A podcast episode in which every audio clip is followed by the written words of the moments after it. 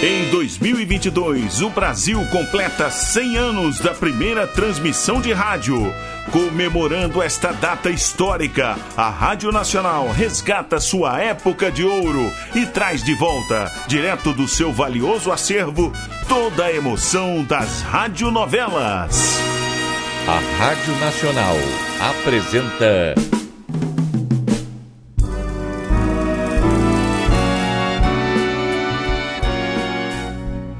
A Vidente e o Vigarista.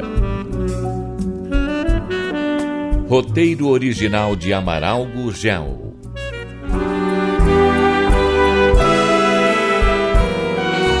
Nádia está rezando pela saúde da neta do comissário. A pequena irá reagir e ficar curada? Então, você não tem medo da morte? Todos temos, né? O medo faz parte do homem. A criança nasce chorando com medo da vida que ainda não conhece, não é? Depois, ao partirmos, um medo muito maior nos domina. E é o temor do desconhecido. Que sabemos nós do que nos é reservado após a morte. Por isso não devemos pedir a vida e muito menos pedir a morte de alguém. Que devemos fazer então? Jesus nos ensinou com o exemplo e com uma frase da oração que ensinou aos seus discípulos: Pai, seja feita a vossa vontade. Assim na terra como no céu.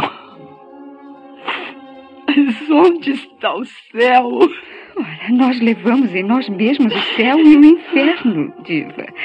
Nós ainda viemos para nos purificarmos, porque todos carregamos os pecados da humanidade.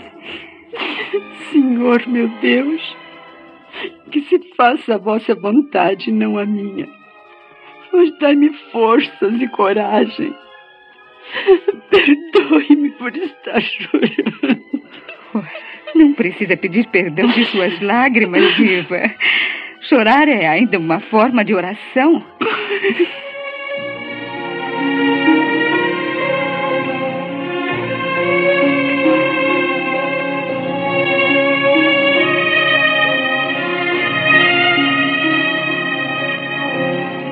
Mas livrai-nos do mal. Amém. É Nádia que veio se juntar a nós.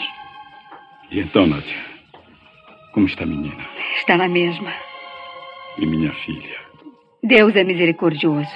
O sono a venceu e dorme um pouco. Isso lhe fará bem. Está há mais de 24 horas sem ao menos repousar. E diva? Mais conformada. Ficou com a netinha nos braços. Eu vou. Não, não, senhor. Deixe-a sozinha mais um pouco, por favor. A menina vai se salvar? Salvar-se de quê? Se é inocente. Perguntei se vai viver. Menino, como poderei saber? Mas, Nádia, você é evidente, vê o futuro. Não, Filomena, não. Ninguém pode saber o que vai acontecer no próximo segundo.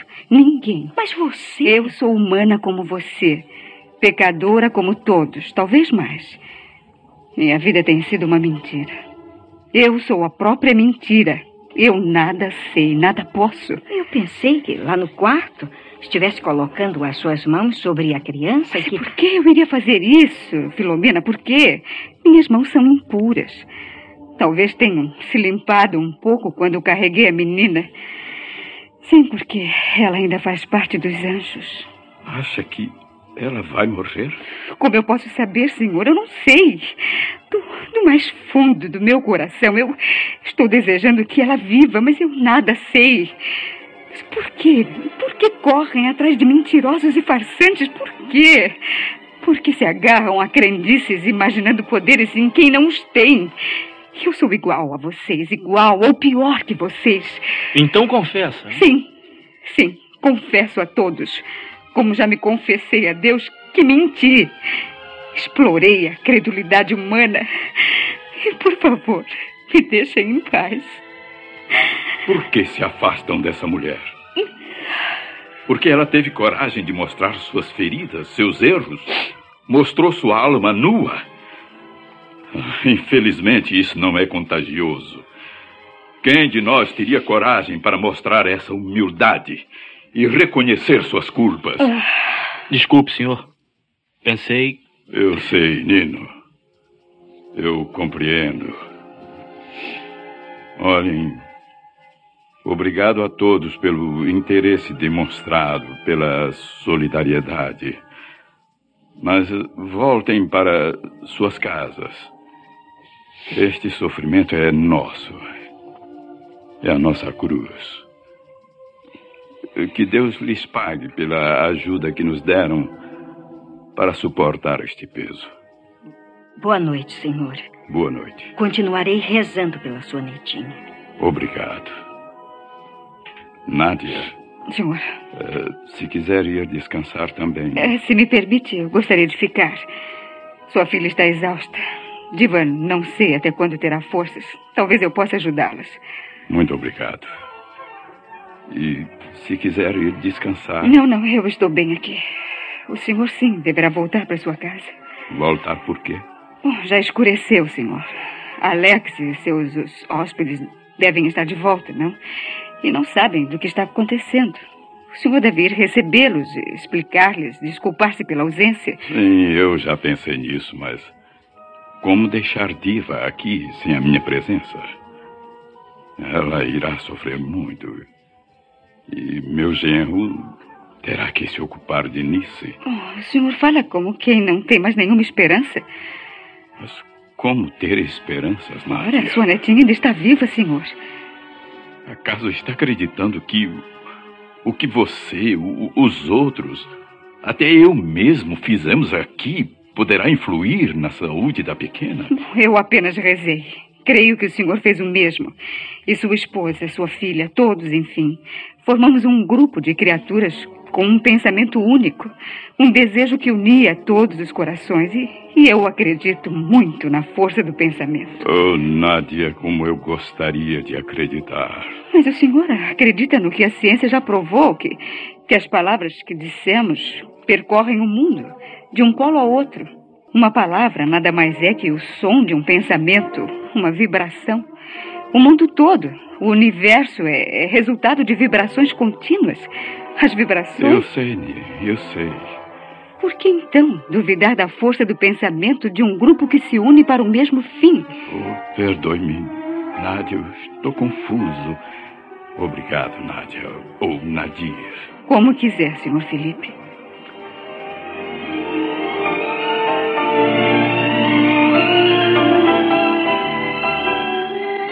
Felizmente voltou, senhor comissário. Seus hóspedes estranharam a ausência da família. E você lhe explicou o que estava acontecendo, Alex? Como poderia fazer isso se não sabia? Só depois que a empregada me falou que todos estavam em casa de sua filha, é, da doença de sua netinha, é que eu pude entendê-lo. E, e, disse a eles? Não, senhor. Oh. Sei que são seus hóspedes e que o senhor faria tudo para que não se sentissem contrafeitos. Naturalmente iriam querer mudar-se para um hotel imediatamente, né? Sim, é o que certamente fariam. Por isso eu menti. Disse-lhes que na sua profissão o senhor não tem horas certas de trabalho. Que foi chamado pelo ministro da Justiça e que sua senhora fora cumprir uma obrigação social. Ah, é, e eles, o senhor Ortega e a esposa? E eles voltaram muito cansados, sabe? Recolheram-se e pediram-me que os desculpasse junto ao senhor e dona Diva. Ainda bem. Mas amanhã é que não sei como iremos continuar escondendo o que está acontecendo. Até isso eu já solucionei. Sim. A senhora Ortega falou no desejo que tinha de conhecer a ilha de Capri. Ah. Falei-lhes que seria bom partirmos de madrugada e, e eles concordaram. Mas quando voltarem. Não voltarão amanhã. É, estando lá, eu vou sugerir novos passeios. E quando regressarmos, se Deus quiser, sua netinha terá sarado. Não, eu. Alex, eu não creio que se salve. Ela está muito mal. Os médicos já nos preveniram. Mesmo assim, minha filha continua acreditando que Nádia poderá salvar a criança.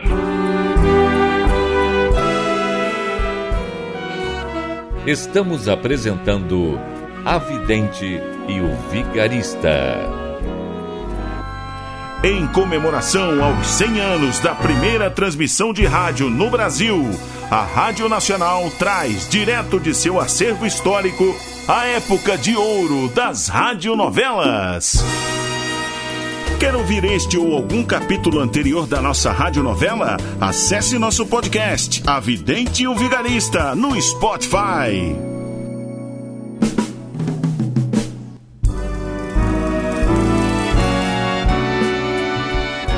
Voltamos a apresentar A Vidente e o Vigarista.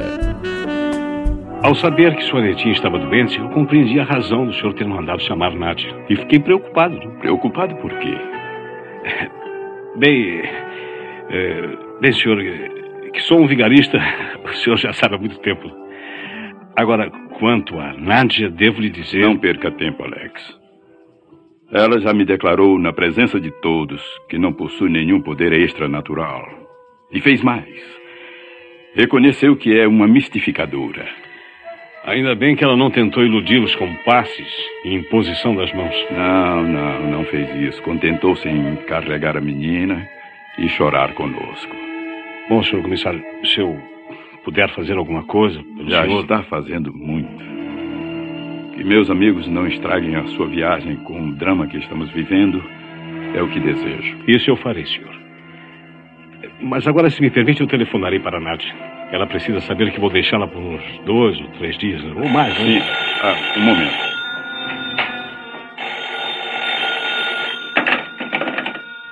Sim. É ele mesmo. É, está aqui. Ia ligar para falar com você neste instante. É Nádia. Para você, Alex. Ah, muito obrigado, senhor. Ah, então já sabe de tudo. Não, não, eu não sei quanto tempo ainda irei ficar por aqui. Ficarei até que. Bom, ela está na mesma. Eu vou passar a noite aqui. Sei, eu sei. Sei que você saberá se arrumar sozinha. Olha, eu telefonei porque foi tudo imprevisto. Né? Eu estava com você e não me preocupei em trazer dinheiro. Claro, claro que vou precisar de dinheiro. Poderá me mandar pelo senhor Felipe. É, é o nome do comissário Alex. É o nome do comissário.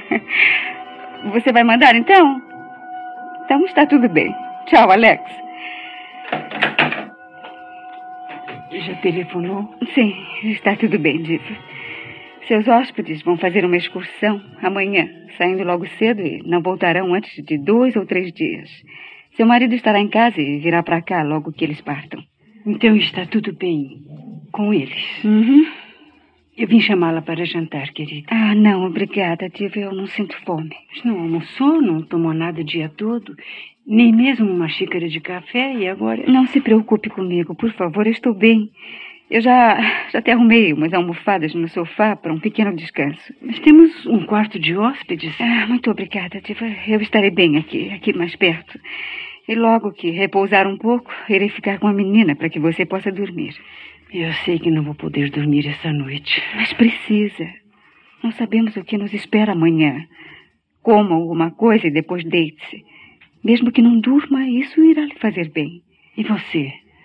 Ao menos um chá poderá tomar? Não, não, não, obrigada. Eu só vou querer um copo d'água. Eu direi à empregada que nos prepare um suco, um refresco. Não, não, quero apenas água. E olha, não incomode a Joana. Eu já sei onde estão os copos, o filtro. É, insiste que eu vá comer e fique em jejum. Ah, eu tenho os meus motivos, Diva. Por favor, não se preocupem comigo. Por favor. Se quer assim. É só isso que lhe peço, está bem?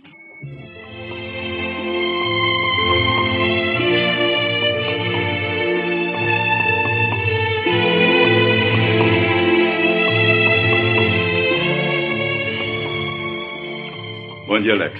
Bom dia. Chá de pé, senhor? Ainda não me deitei. E, por favor, deixe-me tratar de senhor, de comissário. Agora já sabe o meu nome.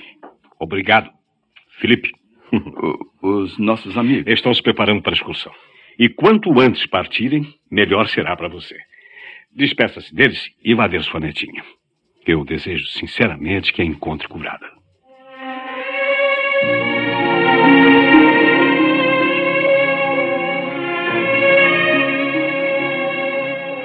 Felipe, felizmente chegou.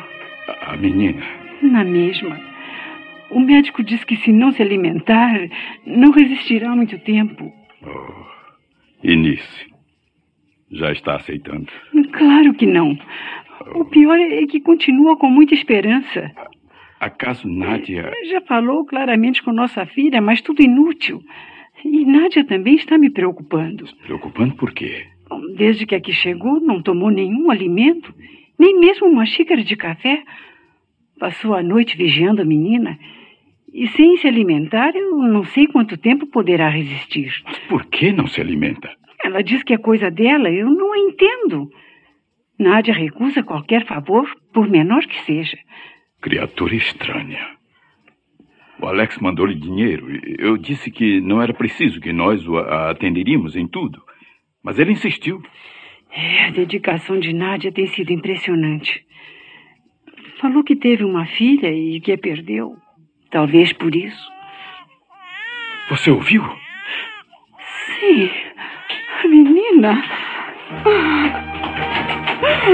Ela está chorando, Nice. Tente dar-lhe o peito. Vamos, pegue sua filha. A menina está mamando. Ora, vamos, Nice, pare de chorar e aperte mais o seio. Coitadinha está sem forças para sugar. Oh, Felipe, Felipe.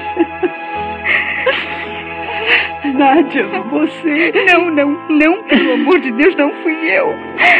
Senhor, meu pai, foi Deus. Deus.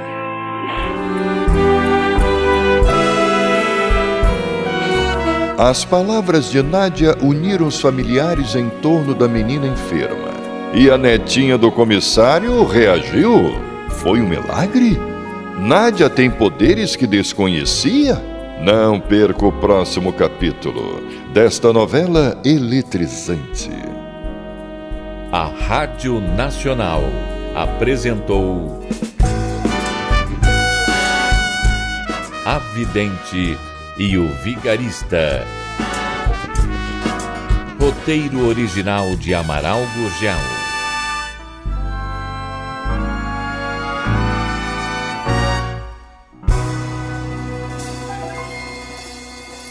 Quer ouvir este ou algum capítulo anterior da nossa radionovela? Acesse nosso podcast, A Vidente e o Vigarista, no Spotify.